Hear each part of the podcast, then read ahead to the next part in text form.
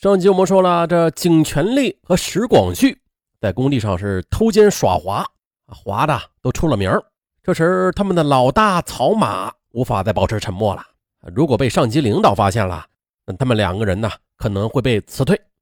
自己必须的先下手为强，来个明罚暗保。哎，经过与两人商量之后的，曹马第二天在本作业区的工人大会上。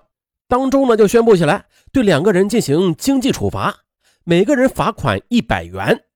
石广旭和景全力二人也很配合，立刻呢就交上了钱，并且做了自我批评。啊，把钱揣到自己的衣袋里之后的曹马又笑着对大家说：“我呢跟上面领导也说了，这次罚款亏我自己。啊，从今儿起啊，我希望你们多违反劳动纪律啊，这样就等于给我自己创收了。”收工之后呢，不住工地工棚的三个人便回到了他们合租的住处。陶马呢，也是把钱返还给了两个人。景全力说了：“哎呀，小老大，你可真是长了一个当官的脑袋呀！这耍阴谋诡计的办法可真多。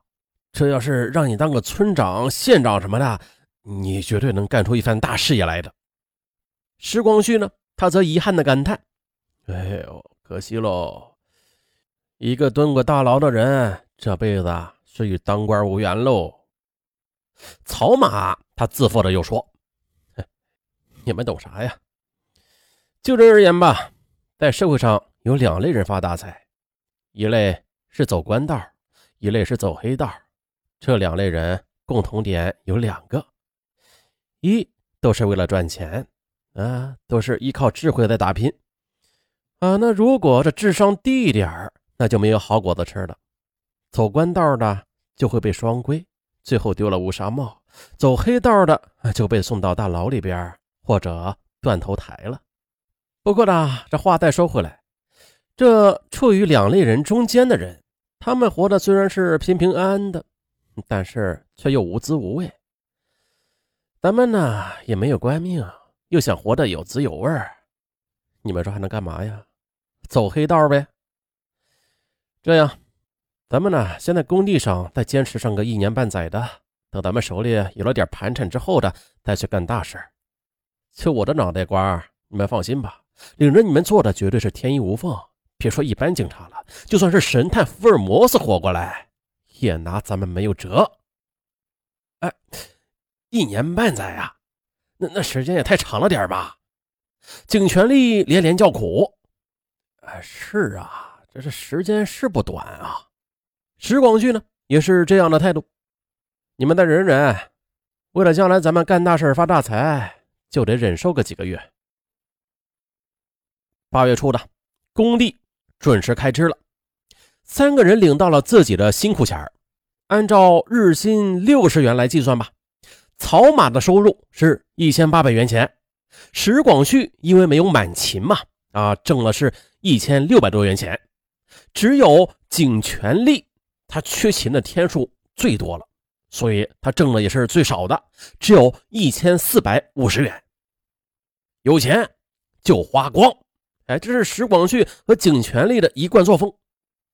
当天发工资啊，这石广旭就去了一家地下赌场，景全力更了不得，他则去了名曰足疗，实则性交易的靓妹足疗馆啊，地下的赌场是石广旭自己打听到的。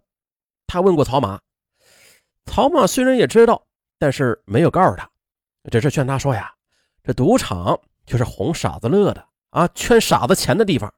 咱们现在没有当傻子的资本啊，你不要把那些钱给扔了。”石广旭不听，他想：“嗨，你是老大不假，但是那是干弄钱事的时候。”平时我个人的私生活，我是自己老大，你不能管。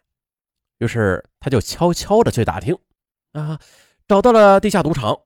他很快的便沉醉于其中了，先赢后输，这赌啊是越赌越上瘾。几天功夫，八百元钱没影了。再说景全力吧，他去的是靓妹足疗馆，是草马推荐的。草马是这样考虑的。毕竟是三十多岁的人了，这方面肯定是会有需求的。而且这位老兄啊，一不会上网勾搭女网友，二又缺乏魅力，就连工地食堂的那几个长得像歪瓜裂枣的风流的厨娘，他都瞧不起，不是都瞧不起他，都说他不招人稀罕。那这样的人，你不去靓妹足疗馆，你能干嘛呀？是吧？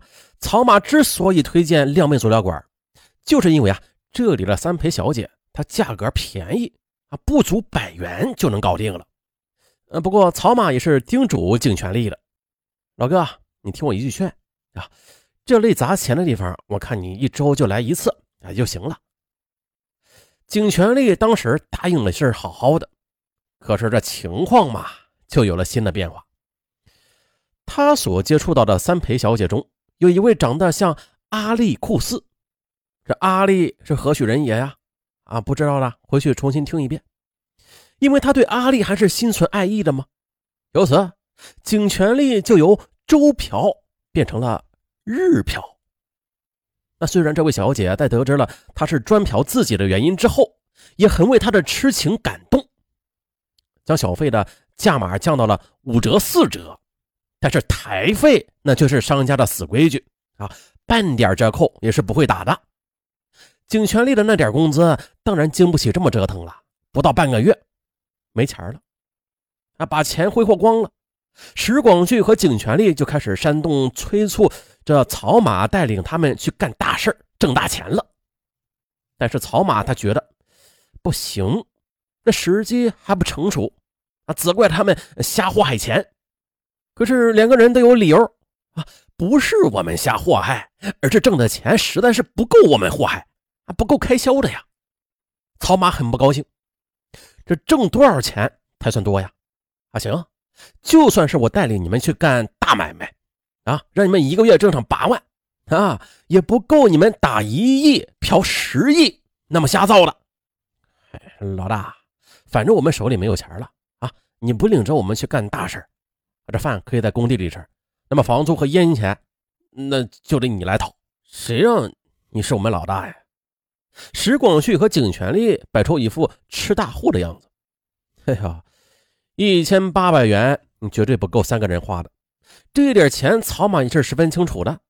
另外啊，对这个三人帮，他一直是这样认为的：自己没有家庭，他需要依靠一个集体，而他们俩呢，也是这种情况。说是结义，实质上也算是一种搭伙儿。那既然是搭伙儿，那就绝对没有谁养活谁的问题。换句话说啊，自己没有供他们俩花钱的义务。那这样一考虑，他决定啊，不能再等了，要尽快的带领两个人干大事那何为大事在他们眼里，那就是违法犯罪。于是呢。三人当天晚上就买回熟食等下酒小菜，在租住的房屋里开始了详细的策划了。哎，咱哥仨走一个。哎，现在我听说啊，这倒腾摇头丸挣钱，要不咱们去云南那边想想办法？石广旭建议说。可景全力不同意。哎，得了吧，贩毒。那可是牺牲我一个造福后代人的玩命勾当，在这世界上啊，已经没有值得我们为其牺牲的亲人了。我还想多活几年呢。草马也表示赞同，对，咱们只求财不玩命啊，还是帮人挣赎金吧。哎，这万一迫不得已撕票了，那不也是摊上人命啊？啊，同样也是玩命的营生啊，这是。石广旭，嗯。谈出了这一种可能性，不行的。草马这时候以老大的口吻强调说了：“我们只要钱不要人命，这一条应该是成为咱们铁打的原则。”嗨，石广旭听后不以为然的看了一眼草马，他心说呀：“到时候怕是由不得你喽。”啊，不过的，最终这绑架致富的方针就这么啪敲定了。好了，就这么定了。为了确保安全呢，咱们要先选择中等城市下手。黑龙江省除了省会哈尔滨市，像佳木斯、鸡西、鹤岗这样的城市，这些啊都是属于中等城市。那一个城市干一起，等到把七八个城市都干遍了，咱们再去吉林省东北三省啊，再都干遍了，咱们再入关南下，全国中等城市没有一千也有五六百了吧？就算一个月干一起，哈哈，也够咱们干上一辈子了，绑遍全国。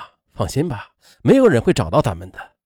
曹马说着：“哇，这个事啊，可以干上一辈子的大买卖，那绝对，这发展前景那是特别的好。”